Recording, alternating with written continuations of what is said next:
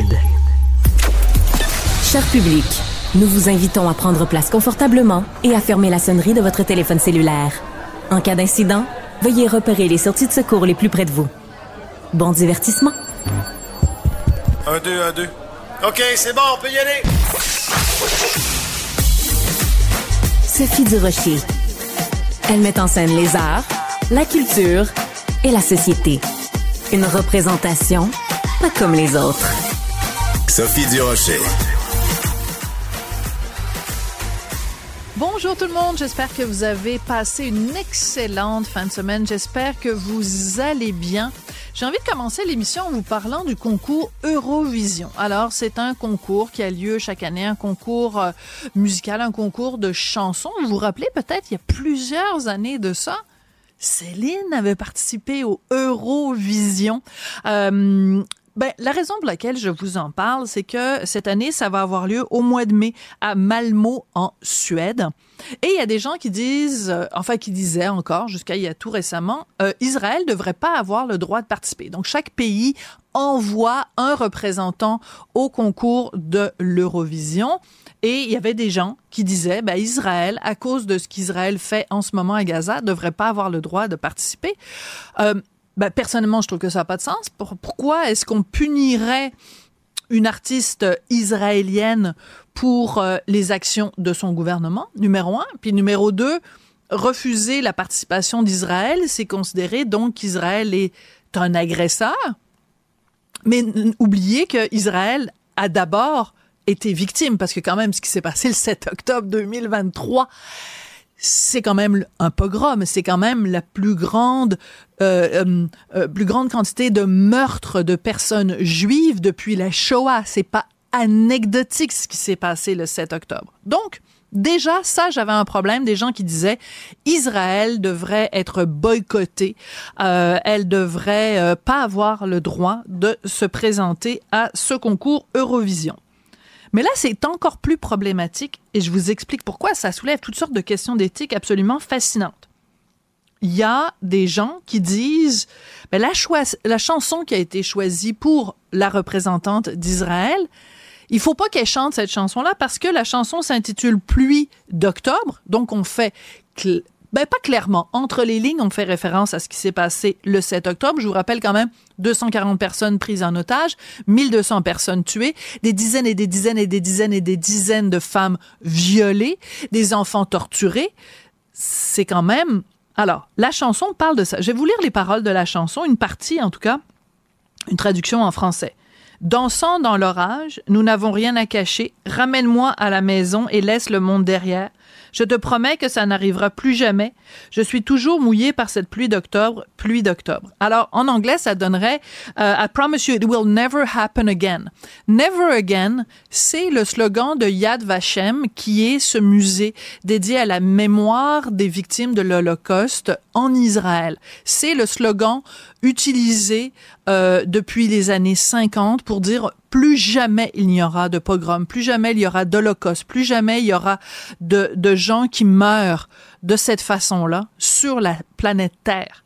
Donc, on, on, on, est en train de dire que cette chanson-là est trop politique, alors qu'elle fait simplement référence au fait que, un, rentre à la maison, ramène-moi à la maison, ça veut dire qu'on veut que les otages reviennent. Euh, plus jamais, ben, plus jamais d'Holocauste, ben, je pense que c'est un petit peu minimalement ce qu'on peut demander à l'humanité. Et quand on dit dansant dans l'orage, on fait évidemment référence au fait que beaucoup des victimes, plus de 200 des victimes du 7 octobre, euh, ont été sauvagement assassinées, violées ou torturées lors d'un festival de chansons, de musique et de danse, le festival Supernova. Alors on dit à cette jeune femme qui voudrait chanter à la mémoire des victimes du 7 octobre, ta chanson est trop politique. Je suis désolée, mais je trouve ça absolument scandaleux. Qu'elle soit en avant ou en arrière-scène, Sophie Durocher reste toujours Sophie Durocher. Il y a deux sortes d'individus sur Terre. Il y a des gens qui sont des fans des Rolling Stones et la partie de l'humanité qui est fan des Beatles et je pense qu'il y, a des préférences. Bon, dans mon couple, moi, mon mari, c'est Rolling Stones, moi, je suis Beatles. Alors, quand j'ai su qu'il y aurait non pas un, non pas deux, non pas trois, mais quatre films sur chacun des membres, donc, des Beatles, j'étais absolument ravie. On va parler de tout ça avec Gilles Valiquette, auteur, compositeur, interprète, grand fan des Beatles et auteur, entre autres, de Les Beatles, c'est fou, mais c'est tout. Bonjour, Gilles. Bonjour, Sophie. J'imagine que dans votre famille, Gilles, euh, la question se pose pas euh, et que vous allez déshériter quiconque préfère les Rolling Stones plutôt que les Beatles? Bien, euh, pour dire vrai, moi, je suis fan des deux. J'ai toujours oh! pensé, oui, oui, j'ai toujours pensé que ces, ces deux groupes-là naviguaient dans la même direction, mais j'ai un, j'ai un petit plus pour les Beatles parce que ce sont ceux qui ont ouvert la porte. Oui. Mais quand les, quand les, à plusieurs niveaux, mais quand les Rolling Stones suivent, euh, ça, ça, donne de, de, la profondeur au sujet, une certaine crédibilité. Puis là, on a tout eu, on a eu un, un, un mouvement complet qui les, qui les ont suivis ces deux-là. Alors pour moi, les Beatles et les Rolling Stones sont les deux faces d'une même pièce. Bon, euh, je vais continuer à vous aimer quand même, Gilles, même si vous faites un petit peu euh, de mal à mon cœur de fan des Beatles. Écoutez, euh, quand vous avez appris, vous aussi, que donc c'est Sam Mendes, hein, qui est un réalisateur fabuleux, c'est lui qui avait fait American Beauty, le merveilleux film 1917. C'est lui qui va réaliser donc des films biographiques sur chacun des Beatles. Comment vous avez réagi, Gilles? Bien, euh, en fait, je pense que moi, comme plusieurs euh, personnes, là, on est, on est intrigué de voir ce que ça va donner. Parce que, ben, premièrement, euh, on a un bon candidat là, pour, euh, pour diriger ce projet-là. Mais tu sais, à toutes les fois qu'un projet Beatles arrive sur le tapis, euh, c'est tout un défi pour les gens qui veulent s'investir là-dedans. Premièrement, ben, il faut, il faut, il faut, il faut avoir l'accord euh, des quatre Beatles, autrement dit euh, les deux qui restent et les successions. Puis là, chacun euh, veut s'assurer que le projet, disons, on va les présenter sous une, ah. lumière favorable. Alors ça, ça peut, ça peut être très long, même ça peut finir en queue de poisson. Puis en admettant que les Beatles peuvent s'entendre sur un tel projet, ben là, il y a les ayants droit des, des chansons euh, les maisons Sony là, qui euh, rentrent dans, dans, le portrait. Puis euh, ils vont vouloir négocier ça à leur profit. Il faut, faut pas oublier qu'ils ont payé un, milliard et demi là, pour le catalogue des chansons des Beatles. Voilà. Alors il y, a, y, a, y, a, y, a, beaucoup de, de, de, de places où ça peut achopper, disons. Voilà. Par contre, euh, ce projet-là est financé par Sony Pictures, donc en, en espérant que... Pas de surprise. voilà, que ce monde-là va se parler d'un bureau à l'autre et puis que on va pouvoir aplanir les différences. Mais en même temps, c'est fascinant, Gilles, parce que euh, l'aventure des Beatles est absolument fascinante, même si elle a duré dans le fond, dans le temps, pas si longtemps que ça, euh, parce qu'ils ont quand même, au bout de quelques années, fait carrière chacun de leur côté. Mais ce qui est fascinant, c'est que, justement, fascinant est le bon mot, c'est que aujourd'hui encore, ils continuent à, à, fasciner à ce point-là parce que quatre films qui vont prendre l'affiche en 2027, ça veut dire que dans trois ans encore, on considère que l'appétit pour la Beatlemania est encore là. Oui, c'est les rencontres de l'art. Lieu de rencontre où les idées se bousculent. Où la libre expression et la confrontation d'opinions secouent les conventions. Des rencontres où la discussion procure des solutions. Des rencontres où la diversité de positions enrichit la compréhension. Les rencontres contre de l'art. Alors, il y a une chronique euh, publiée dans le Journal de Montréal, Journal de Québec ce matin qui fait beaucoup jaser. C'est signé euh, Marcia Pilote euh, Côté. Non, c'est pas Madeleine, pilote côté. Voilà, c'est ça. Marcia, c'est sa mère. donc, ça s'intitule Les hommes nous ont-ils découragés à devenir mères? Ça a fait réagir beaucoup de gens. Je pense que j'ai entendu des gens crier jusqu'à jusqu'à Chibougamau. C'est vrai, je suis content. Et toi, ça t'a fait réagir aussi, Jean-François Barry? Ouais, je me suis dit, écoute, je me suis levé du mauvais poil, moi, matin, mais quand j'ai lu cette chronique-là, j'ai fait, ah non, Oh non, non. Puis le titre, en plus de ça. Donc, je vous résume grosso modo. dans il faut résumer, ouais. Dans le fond, c'est qu'elle parle d'un euh, sondage qui a été fait aux États-Unis. Puis ça, c'est le premier point, parce que je suis pas sûr qu'on peut toujours comparer la mm-hmm. vie des Américains, Américaines à la vie des Québécois, Québécoises. Bien Mais bon, un sondage aux États-Unis, chez les 18-34 ans, 57 des hommes se sont dit intéressés par le rôle de père, donc à devenir père, contre seulement 45 des femmes. Donc, il y a plus de gars qui ont envie de devenir papa que de femmes présentement mm. chez les Américains de 18-34 ans. Et j'ai trouvé que c'était un raccourci rapide. Je comprends son point là, de dire que si euh, elle avait vu euh, sa mère avoir un meilleur conjoint, euh, ça aurait été plus tentant pour elle de devenir une mère de famille. Dans le fond, mhm. c'est ça qu'elle dit. Donc, parce que les hommes de cette génération-là, puis là, on est quasiment à la mienne, là, euh, parce qu'elle a 27, ma fille a 21. Donc, on est quasiment dans la, dans la mienne, mais c'est un peu, c'est un peu avant. C'est un peu, mettons, entre mon enfance puis la sienne. Donc, si les hommes avaient été meilleurs avec leur conjoint, euh, aujourd'hui, les femmes auraient plus envie d'être des mères de famille. Alors, je veux juste citer. J'en reviens pas. Oui, je veux juste, parce que par respect pour, euh, c'est une collègue à moi, donc juste pour être bien sûr, je cite et j'ouvre les guillemets de, de Madeleine. Elle dit. Ouvrez les guillemets. Je me dis que si en général les femmes hétérosexuelles de mon âge avaient eu de meilleurs exemples masculins de partenaires parentales pour leur mère, peut-être qu'elles auraient une autre vision de la maternité. Fin de la station. Qu'est-ce que tu réponds à Madeleine Pilote-Côté? Ben, on peut continuer parce que l'autre euh, paragraphe est aussi intéressant. Je l'avais sorti. Beaucoup de femmes de mon âge ont vu leur mère se démener pour pallier le manque d'implication quotidienne de leur père. Euh, on peut donc fermer les, guillemets à ça. Ce que je réponds, c'est, c'est vrai que le modèle n'était pas parfait. Ouais. Euh, mais, mais je pense que dans la vie, on n'a jamais de parents parfaits. On va Merci toujours pouvoir, de le dire. On va toujours pouvoir leur reprocher des choses. Oui. Euh, c'est, mais à un moment donné, on peut pas tout leur mettre sur le dos non plus. Si tu as choisi, puis tu as dit respecter le fait que les mères veulent pas avoir d'enfants, si tu as choisi de pas avoir d'enfants, moi, j'ai aucun problème avec ça, peu importe la raison, parce que tu as ta carrière, parce que tu veux voyager, parce que tu veux être libre, parce que tu doutes, peu importe, il n'y en a pas de souci. Mais de blâmer quelqu'un qui était dans la fleur de l'âge, donc à 30 ans, il y a 30 ans, quand mm. la façon de faire était différente, je trouve que c'est un raccourci un peu rapide. On a tous des blessures de notre enfance. Là. Moi, je vais te dire, mettons, chez nous, on n'était pas riche. On manquait de rien, mais on n'était mm. pas riche. Est-ce que ça a créé un petit peu de euh, anxiété financière? Est-ce que ça fait en sorte que je suis un peu mm. plus... Euh, que j'aime ça mettre de l'argent de côté puis que j'ai peur d'en manquer? Oui, probablement que jusqu'à un certain point, on peut remonter à mes parents. En même temps, ma soeur n'est pas de même pantoute. Bon. Fait que, tu sais, à, un moment donné, de toujours mettre ça sur le, sur le dos des parents, je trouve, je trouve qu'on, je trouve qu'on en, on beurre un, peu large. Tu sais, oui, puis attends, c'est pas juste sur le dos des parents, c'est sur le dos des pères. C'est les pères, les pères, les pères, les pères. Hey, on peut-tu, l'homme blanc de, de, plus de 60 ans, euh, le laisser un peu tranquille, là? Ben, c'est en plein ça. Puis, puis la raison pour laquelle je Sophie Durocher. Divertissante.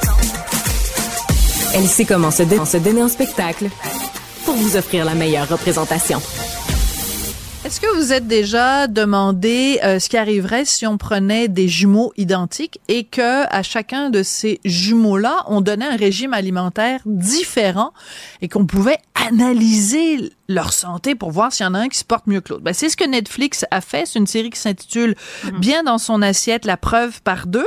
Et j'avais lancé le défi à mon amie et collègue Isabelle Huot, docteur en nutrition, de regarder la série puis nous en parler pour qu'on mhm. On, sache ce qu'il y a là-dedans.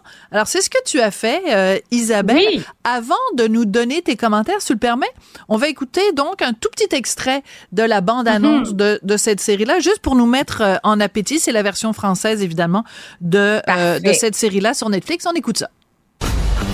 Les gens ne se rendent pas compte que ce qu'ils mettent dans leur bouche compte plus que tout le reste. On peut profondément changer ses caractéristiques biologiques rien qu'en changeant de régime alimentaire. Nous allons tout bouleverser.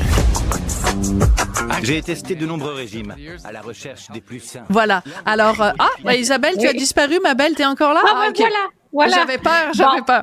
Alors, écoute, donc, est-ce que ça vaut la peine de regarder ça? Est-ce que c'est intéressant? Est-ce que ça provoque une réflexion vraiment sur notre alimentation?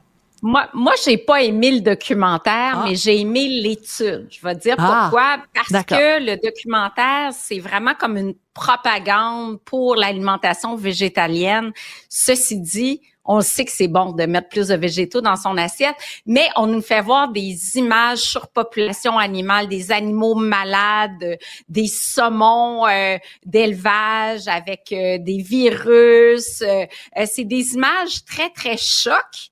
Puis au travers tout ça, à travers tout ça, ce qui est intéressant, c'est de suivre les jumeaux. C'est ça que moi qui m'intéressait davantage et de suivre les jumeaux effectivement. Donc on en suit euh, on en suit quatre paires durant le, hum, quatre paires de jumeaux là durant le, la, série documentaire, mais il faut comprendre que l'étude c'est plus que ça parce que dans l'étude on suit 22 paires de jumeaux. C'est une ah. étude qui a été réalisée à l'université de Stanford et on randomise. Donc on tire au hasard et il y a la moitié qui vont suivre le régime végétalien, l'autre moitié le régime omnivore. On les suit dans le temps huit semaines. D'abord huit semaines c'est très court hein, pour voir ah, réellement des changements oui, euh, des changements métaboliques, par exemple, on étudie les fonctions cognitives euh, durant durant la série, on le voit en ondes, mais également durant l'étude de Stanford. Il n'y a pas vraiment, c'est des gens qui étaient relativement jeunes, 39 hmm. ans en moyenne, il n'y a pas vraiment de changement au niveau de la mémoire, au niveau des fonctions cognitives en huit semaines. Ceci dit, il y a eu d'autres changements. L'alimentation était contrôlée, c'est-à-dire les gens, les quatre premières semaines, recevaient des repas prête à manger, ce qui facilite vraiment le suivi de l'approche alimentaire choisie. Et même dans le groupe omnivore, on avait des, des, repas préparés, mais il y avait des conseils pour mieux manger dans les deux groupes. Donc, il y a plus de grains entiers, plus de végétaux, euh, de l'entraînement avec des entraîneurs privés. Donc, vraiment, il y a eu des changements dans les deux groupes. Le rêve, oui. On aimerait ça, un entraîneur privé. Oh, ça, c'est clair. Ah, des repas livrés des repas livrés à un entraîneur privé à Amenez-en, Hey, ça, c'est extraordinaire. Faut comprendre aussi que le producteur euh, de la série, c'est le même producteur qui a fait The Game Changer. Euh, c'est aussi le fondateur et directeur général d'une société, un organisme à but non lucratif pour la conservation des océans. Fait que tout de ah, suite, quand on voit, bon, qui a fondé, ben, on, on voit le message derrière. Puis je suis pas contre le végétalisme, mais pas du tout. C'était plus les images sensationnalistes, toujours le même message, puis le fait qu'on présente pas d'autres points de vue. C'est uniquement hmm. toujours les mêmes points de vue. Tu as le gars aussi qui a fondé euh, Impossible Food, donc euh, un petit peu un genre de Beyond Meat. Et puis, bon, une fille qui a créé une énorme société de fromage. Puis là, dans, dans, dans le documentaire... Fromage, Isabelle, je t'arrête juste deux secondes parce que c'est pas tout le monde. Toi, tu es spécialiste là-dedans, c'est pas tout le monde qui sait. Fromage, ça s'écrit F-A-U-X-M-A-G-E. C'est du faux fromage. Donc, c'est du fromage qui ne contient aucune protéine animale, enfin, aucun produit animal. Je referme la parenthèse. Exactement. Donc, celui dans le documentaire est à base de, de, de cachou, donc de noix de mhm. cajou. Euh, bon, puis on vend beaucoup cette alimentation-là. Mais là, tu sais, c'est quoi les résultats? Bon, au bout de quatre semaines des premiers résultats, huit semaines d'autres résultats. Perte de poids davantage dans le groupe à l'alimentation végane, mais on parle d'1,9 kg. Là. Sophie, c'est pas grand-chose. Là, on parle d'à peu près 4 livres en huit semaines de perte de poids.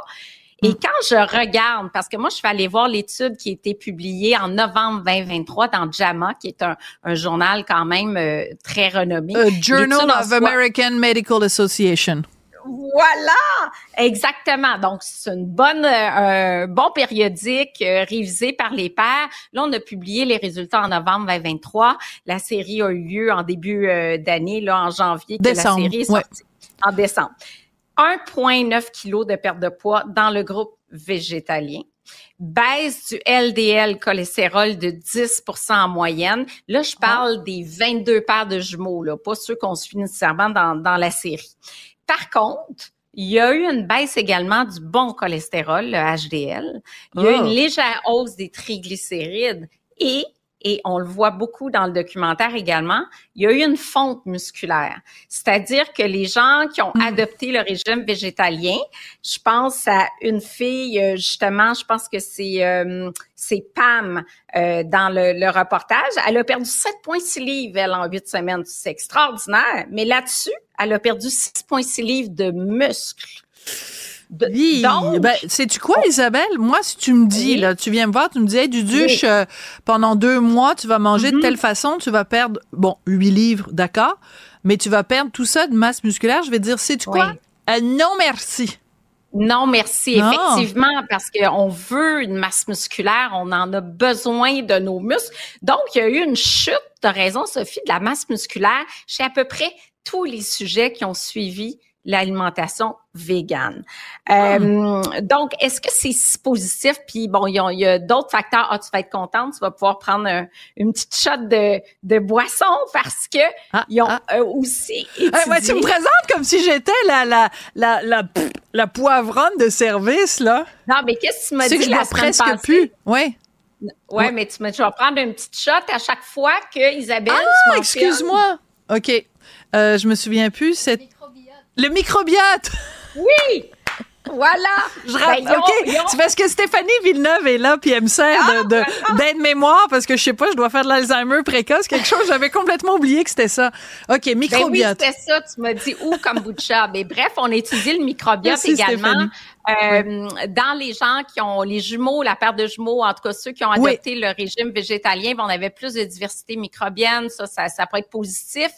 Euh, plus de bifidobactéries, qui est une bonne souche, euh, une, belle espèce également de bactéries. Fait il y a quand même du positif. Huit semaines, c'est court. J'aurais aimé voir les résultats de plus longue durée, mais en soi, c'est intéressant. Mais moi, je suis jamais catégorique. Je trouve que le hmm. documentaire est, pour ça qu'on catégorique. Ouais. Et, et, moi, je suis toujours dans les nuances. Euh, puis je pense qu'il faut retenir de ça, c'est qu'on a tous intérêt à mettre plus de végétaux dans son assiette. Voilà. Et de là à bannir les produits laitiers complètement, plus de fromage. Il y a deux amoureux du fromage là-dedans. Écoute, ils travaillent dans le fromage, puis là, ils tombent dans le faux mage que tu as bien décrit, puis évidemment, c'est pas les mêmes. Sophie Durocher. Passionnée, cultivée, rigoureuse. Elle n'est jamais, jamais à court d'arguments. Pour savoir et comprendre, Sophie Durocher. Isabelle le dit souvent, puis on vient de le dire encore une fois, la clé, c'est l'équilibre. Hein? Si on veut manger des chips, on peut en manger. Il suffit juste de, de se contrôler, d'en manger de temps en temps, de bien savoir doser les choses. Et parlant justement d'intensité versus d'équilibre, peut-être que vous avez lu euh, ce week-end dans le journal, il y a plein, plein, plein de dossiers qui sortent en ce moment sur les crinqués. Tu sais, des athlètes qui euh, décident d'aller braver les plus folles aventures du monde avec, mon Dieu, c'est des distances incroyables, en altitude, avec toutes sortes de conditions euh, météo extrêmes. C'est hallucinant. Pour vrai, là, euh, voir les, épreuves euh, qu'ils font. Vous allez le lire dans le journal de Montréal. Mais dans le monde plus normal, et là je mets vraiment de très gros guillemets parce que bon, ça, ça serait très discutable, on en voit de plus en plus autour de nous qui font des marathons. Des fois ça va à des ultra-marathons, des Ironman, des triathlons. Il y a vraiment une vague en ce moment, mais en poussant notre corps à l'extrême comme ça, est-ce que des fois on fait pas l'inverse. Est-ce que ça n'a pas un, un, effet négatif aussi sur notre santé? Ben, notre collègue, collaboratrice Karine Gagnon va en parler justement avec Sophie dans sa chronique dans à peu près une vingtaine de minutes. Sophie, t'a parlé des Beatles? Oui en début d'épisode avec Gilles Valiquette. Il y a un article qui est sorti aujourd'hui. C'est Paul McCartney qui a expliqué la vraie signification de la chanson Yesterday, dans son balado. Je savais pas. Je l'ai pas encore lu, je l'ai pas encore écouté, j'ai pas encore, euh, je suis pas au courant, donc je, je vais l'apprendre de ta belle bouche. Ben en fait, il y en a plusieurs qui pensent que c'est une chanson sur une rupture amoureuse. Ouais. Mais non, c'est une chanson pour sa mère. Parce que McCartney a raconté qu'une bonne fois, il l'avait repris sur la prononciation d'un mot. Et euh, c'est pas comme vous pensez. Là. Dans le fond, sa mère était un peu plus huppée. Elle aimait ça ah. perler, si tu veux. Et, euh, et elle disait « demande-lui ». Et là, Paul l'aurait repris en disant « Mais non, on dit pas « demande », on dit « demande ». C'est un peu comme ah, ouais. le raccourci, si tu veux. je pense qu'on a eu la même mère, euh, lui et moi. ah oui, bon. Et euh, ben, il l'avait mis dans l'embarras à cause de ça. Et il s'est senti mal et il l'a ah. regretté pendant longtemps. Aussi simple que ça. Donc, finalement, mm. la chanson Yesterday, c'est à propos de sa mère, mais je savais même pas, moi, qu'il y avait un balado, Paul McCartney. Donc, ça vous dit de, de, si vous êtes fan, en fait, des Beatles, A Life in Lyrics. Donc, justement, on parle... Lyrics. Lyrics, excuse. On parle de... de, de Qu'est-ce que je viens de faire? De je viens de faire la même affaire que la mère de Paul McCartney. non, mais tu fais bien de me, de, me reprendre. Donc, justement, où il décortique un peu toutes les, paroles, de, de, ces, euh, de ces chansons. Donc, je trouvais ça euh, pertinent, étant donné qu'on on a parlé des quatre nouveaux films là, des Beatles qui vont sortir en, en 2027, en début d'épisode. N'hésitez pas, évidemment, à nous écrire que via la messagerie texte au 1-877-827-2346 ou encore par courriel au studio à commercial cube.radio. Elle se déplace du côté court au côté jardin pour couvrir tous les angles de la nouvelle. Pour savoir et comprendre, Sophie Durocher. Bon, vous connaissez Jean-François Lisée, évidemment, ex-chef du Parti québécois, ex-journaliste et qui est chroniqueur ici. Vous l'entendez régulièrement sur les ondes de Cube Radio. Il est euh, également euh, euh, chroniqueur au devoir. Et là, vendredi, Jean-François a laissé tomber une bombe. Il a écrit une chronique qui s'intitule Identité anti-québécoise. Dans euh, ce texte-là, euh, il parle du mépris pour la culture québécoise, la honte à l'égard de la langue et de la culture québécoise euh, dans euh, les écoles, dans les cégeps ici au Québec, euh, que les étudiants entre eux-mêmes, s'ils sont francophones, se parlent en anglais, qu'on déteste ou qu'on on humilie ou qu'on dénigre les francophones ou ceux qui défendent le fait français. Et dans son article, euh, Jean-François cite euh, l'organisme Ensemble pour le respect de la diversité et cite aussi Raphaël Provost. Et comme Raphaël, ben, il est, il y a quasiment un lit de camp installé ici parce que on le reçoit tellement souvent parce qu'on adore discuter avec lui. Je me suis dit bon, on va parler avec Raphaël parce que c'est important d'avoir ce dialogue-là. Bonjour Raphaël Provost. Bonjour, bonjour. Hyper important le dialogue. Hyper important le dialogue. Alors, je veux juste situer le contexte, Raphaël, si tu le permets. Donc, à un moment donné, on raconte qu'il y a un inter intervenant de la caravane de la tolérance qui est allé dans un, dans un cégep, à Regina Assumpta, qui a posé la question aux 36 élèves présents. On leur a demandé, est-ce que vous vous sentez euh, québécois? Et sur les 36, il y en a 34 qui ont dit non. Mm-hmm. Comment tu réagis euh, quand toi ou des gens de ton organisme, vous allez dans les écoles au Québec, puis c'est courant, là tu dis, c'est quelque chose qui vous arrive très souvent. Comment on réagit à ça? C'est ce qui est particulier intéressant avec une des premières choses que tu as dit, la caravane de la tolérance, c'est le nom euh, qu'on avait avant. Avant, on s'appelait la Fondation de la tolérance. Il y a 26 ans qu'on est né et j'ai l'impression qu'encore aujourd'hui, on est encore sur cette ligne-là de tolérance, hmm. d'une communauté vers une autre. Et de voir autant de jeunes lever la main pour répondre à cette question qu'on pose dans un atelier qui se nomme Mixité culturelle et vivre ensemble. Un atelier qu'on offre un peu partout dans les écoles secondaires du Québec. Et dans ce cas-ci, à, Regina Assumpta, c'est nous qui est allé poser cette question-là. Une question qu'on ouvre et qu'on pose aux jeunes pour qu'on puisse comprendre leur identité. Est-ce qu'ils s'associent à l'identité québécoise, de ce qu'ils s'en font, oui ou non? Mais je suis tellement pas surpris de cette réponse-là. C'est sûr que là, c'est dans un contexte montréalais. Faut mettre les faits. C'est dans une école de Montréal. Mais ça nous arrive régulièrement même à l'extérieur de Montréal. Ça nous arrive également à l'extérieur de Montréal. On, on, peut penser que certaines personnes qui habitent à l'extérieur de Montréal, en région, que ce soit dans la région éloignée ou pas, que les jeunes vont répondre systématiquement oui. C'est pas forcément le cas. Et quand on pose la question, nous, on, on pose la question sans leur donner de en détails. En neutralité, En neutralité, sans leur, leur montrer d'exemple, sans leur montrer de stéréotypes de ce que pourrait être un Québécois, parce que pour nous, c'est important, parce que dans notre tête, et surtout dans la mienne, le Québec est composé de chaque personne qui est au Québec. Absolument. Ben, c'est, on a la même définition, Raphaël. Mais es-tu en train de me dire que euh, des gens qui répondent non, je ne me sens pas québécois ou je ne suis pas québécois, ça, ça, ça c'est des gens qui disent non, c'est autant, mettons, des gens qui sont euh, issus de l'immigration récente que parfois des gens dont les parents sont des Québécois entre guillemets pur laine entre guillemets de Absolument.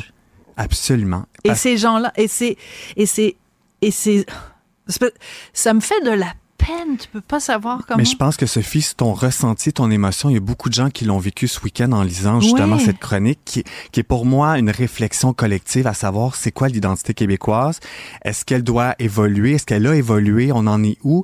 Et c'est important que nos jeunes on les écoute. Puis je pense que ça c'est un bel exemple des jeunes qui vivent au Québec. Donc par définition, ils sont québécois et québécoises, mais dans leur tête ils le sont pas. Et quand justement on pose la question, puis certains répondent mais parce qu'on me dit que je ne peux pas être québécois par ma langue langue. Il y a des jeunes qui vivent à Montréal, donc peut-être deuxième génération d'immigrants, donc qui sont québécois. On leur dit d'autres jeunes, tu n'es pas québécois parce que tes tes parents sont pas nés ici, t'es pas blanc, t'es pas mhm. francophone forcément. Donc, il y a un combat de ce que c'est le Québec. Puis il y a aussi des jeunes qui s'identifient un peu moins à ce que c'est le Québec. D'autres vont répondre, je suis canadien. D'autres font, ont de la difficulté à identifier c'est quoi le Québec.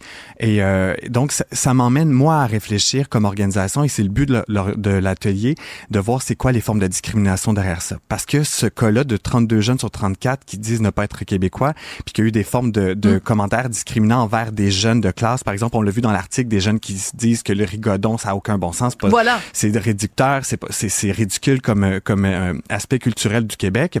Mais par contre, quand on va en région, c'est tout l'inverse qui se passe aussi. J'ai un, exemple qui, moi, m'a glacé le sang quand on a su ça il y a quelques jours. Il y a une école qui nous a téléphoné en région, qui nous ont dit dans une école, il y a une famille d'immigrants qui sont arrivés, donc des jeunes noirs, qui souhaitent s'intégrer. C'est une volonté des jeunes. Mhm. Ils l'ont même verbalisé de vouloir s'intégrer dans une école très blanche. Et dans la cour d'école, et c'est arrivé plus d'une fois, des groupes de jeunes sont arrivés à côté d'eux avec leur téléphone, avec des bruits de coups de fouet, à côté de jeunes noirs. Et ces jeunes-là qui souhaitent être québécois et québécoises, veulent s'intégrer, se font ramener par des jeunes de leur âge, de leur école, de leur milieu, qui ne sont pas québécois, qui n'ont pas leur place. Et on utilise des coups de fouet. Donc, il y a manifestement, il y a manifestement un choc de culture. Hein? Résumons-le comme ça. C'est-à-dire qu'il y a des gens de la, appelons ça de façon générale, plutôt parce que moi, de souche et pure laine, je l'ai utilisé tout à l'heure parce que. Mais, pour c'est pas l'image. OK, alors, euh, mettons simplement société d'accueil et les accueillis. Oui. OK, appelons-les comme ça. Non pas les immigrants, mais les accueillis mhm. avec la société d'accueil. L'exemple que tu me donnes, c'est des accueillis qui sont mal accueillis par la société d'accueil. Exactement. Mais je veux aussi qu'on parle, Raphaël, des gens qui sont des accueillis mhm. et qui crachent sur la société d'accueil, qui méprisent la société d'accueil, qui détestent la société d'accueil. Jean-François raconte dans son dans son dans sa chronique et c'est pas lui euh, sur le coin de sa table, à Jean-François. Il a parlé à des gens qui sont professeurs, il a reçu des témoignages. Etc continue d'en recevoir. J'ai entendu ce matin un peu plus tôt oui, il continue de recevoir. Donc, il dit à un moment donné qu'il y a euh, euh, dans une classe, il y a une professeure qui parle de la culture québécoise et il y a quelqu'un euh, qui vient du Maghreb et qui se lève et qui lui dit mais euh, chez vous, euh, Madame, vous ne pouvez pas comprendre parce que les Keb, vous n'avez pas de culture, vous faites des trucs de blanc comme aller au chalet faire du ski, vous n'éduquez pas vos enfants. Et à un moment donné, il y a quelqu'un qui, a, la même personne a dit les Keb n'ont pas de valeur. Nos filles la société d'accueil, et nos femmes sont en fait des traînées. En fait, il a dit, vos femmes sont des putes. C'est terrible, ce genre de commentaires-là. On les entend, on les voit, mais ce qui est plus profond que ça, c'est justement de vouloir détester et de tomber dans la haine versus quelqu'un qui nous ressemble pas. Que ce soit des gens qui vivent ici, qui viennent d'arriver, ça n'a pas sa place l'intolérance, ça n'a pas sa place la discrimination. Donc le problème est beaucoup plus profond parce qu'on le voit dans les cours d'école que les jeunes se traitent de tout nom pas possible. Ils utilisent des termes qu'ils ont entendus ailleurs. Faut se questionner. Puis moi, quand j'ai vu ça, la première question que je me suis posée, pourquoi? Puis qu'est-ce qu'on en fait? Il y a quelque chose de plus profond que de juste dire est-ce que les nouveaux arrivants détestent les Québécois ou c'est comment on les accueille? Est-ce que eux-mêmes, peut-être, il y a un choc générationnel, il y a peut-être aussi à travers leur ADN d'immigrants que comment on les accueille? Donc, il y a un travail collectif à revoir, selon moi. Mais d'accord, mais mais Raphaël, c'est là qu'on va peut-être être. C'est d'accord, mais mais je suis d'accord. Mais c'est aussi qu'on peut pas. On peut pas tout le temps euh, remettre la faute sur la société d'accueil qui intègre pas assez bien, la société d'accueil qui fait ci, la société d'accueil qui fait ça c'est il faut il faut aussi nommer les choses à un moment donné. Quand tu tu ouvres la porte de ta maison et qu'il y a quelqu'un qui vient dans ta maison et que la personne te crache dessus quand elle rentre chez toi.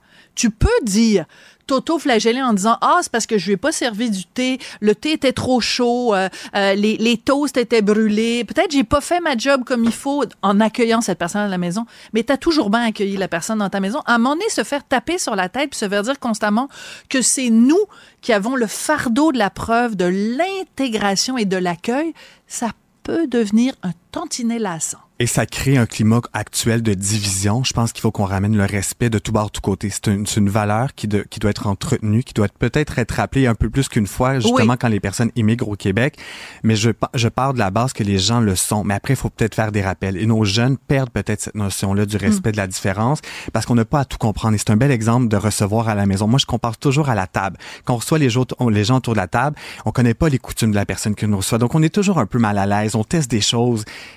mais le respect, c'est une base. Donc, l'écoute, le partage. Et quand je m'en venais, j'écoutais, euh, c'était drôle, j'écoutais Harmonium. Et ça m'a inspiré une phrase. Et si on se racontait et qu'on s'écoutait un peu plus, probablement que ça ferait toute la différence. Et je mm. pense que dans nos écoles, peut-être laisser la place justement aux jeunes immigrants à se raconter d'où ils arrivent, pourquoi ils sont là. Et inversement, nous, comme oui, Québécois, inversement. je, le mets comme Québécois, puis je l'utilise moi. C'est pour ça que tout le monde ensemble, de partager c'est quoi notre culture, d'où on arrive, qui je suis, qui j'aime, c'est quoi, qui j'écoute le week-end. Ma famille, elle arrive d'où? Peut-être pas prendre pour acquis parce que je suis blanc, que je suis né ici forcément. Et aussi, si nous-mêmes, on est, je me suis posé la question, si j'immigrais ailleurs dans le monde, est-ce que forcément je me considérais comme la personne qui vit là-bas? Par exemple, j'émigre en France par amour. Je rencontre un Français, je tombe en amour. Est-ce que je deviendrais un Français pour autant? Je me pose la question. Je voudrais être accueilli avec respect. C'est sûr, tout le monde va être Français. Mais si je, je voudrais être accueilli avec respect, je voudrais rester respectueux, mais je me le dis, si, si on se racontait et qu'on s'écoutait un peu plus, peut-être que ça ferait toute la différence. Un petit clin d'œil, évidemment, à, Harmonium. à Harmonium. On a mis quelqu'un au monde. On devrait peut-être l'écouter. Merci beaucoup, Raphaël Merci. Euh, Provost, directeur général de Ensemble pour le respect de la diversité. Merci. Merci. Sophie Durocher. Un savoureux mélange artistique de culture et d'information. Gros dossier dans le Journal de Montréal, le Journal de Québec au cours des derniers jours. Des athlètes québécois qui ont bravé les plus folles épreuves au monde. Des gens qui ont fait des ça s'appelle même plus des ultra-marathons, des super méga euh, giga. Ils ont vraiment poussé la machine au maximum. Et c'est de ça que veut nous parler Karine Gagnon, qui est chroniqueuse politique au Journal de Montréal, Journal de Québec. Bonjour, Karine. Bonjour, Sophie. Écoute, je les, je les regardais, puis j'avais un mélange d'admiration et de, et de crainte à leur égard, ces ultra, méga, giga marathoniens ou euh, de l'endurance de grande, de grande voltige?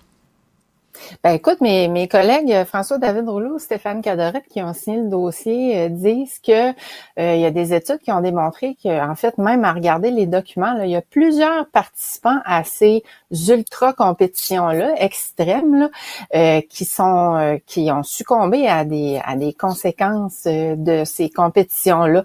Donc moi, je suis comme toi, j'étais j'étais mitigée. Je me disais bon, c'est une façon de se dépasser et tout ça. Puis là, je lisais euh, quels peuvent être les impacts de des compétitions comme ça. Puis euh, je, me demandais jusqu'à quel point finalement euh, c'est sain d'aller chercher ses limites, d'aller tenter de se dépasser, jusqu'à quel point c'est équilibré. Puis je, je, je dirais que je, je trouvais que c'était pas trop le cas là, à travers tout ça. Euh. Mais c'est intéressant parce qu'en effet, dans le journal, donc il y a euh, ben, notre fameux 5 minutes, là, le segment 5 minutes dans le dans le dans le journal, et là le 5 minutes est consacré à les effets de l'ultramarathon sur le corps humain, et c'est extrêmement bien fait parce qu'on voit la vision est embrouillée, euh, le cœur, bon, il y a de l'hyp hyponatrémie, euh, un, état potentiellement mortel. La chaleur corporelle augmente. Il y a des crampes, des frictions, des ampoules, des fractures de stress, des problèmes gastro-intestinaux et évidemment la fatigue euh, fait de façon répétée. En effet, on se demande s'il n'y a pas un côté un peu masochiste. Sans porter de jugement, ben, là, mais on peut poser la ben, question. Ben c'est ça, c'est parce que moi je pense qu'il faut se poser ces questions-là, Sophie, parce qu'il y a de plus en plus d'adeptes de, de, ces euh, de ces ultra euh, compétitions-là.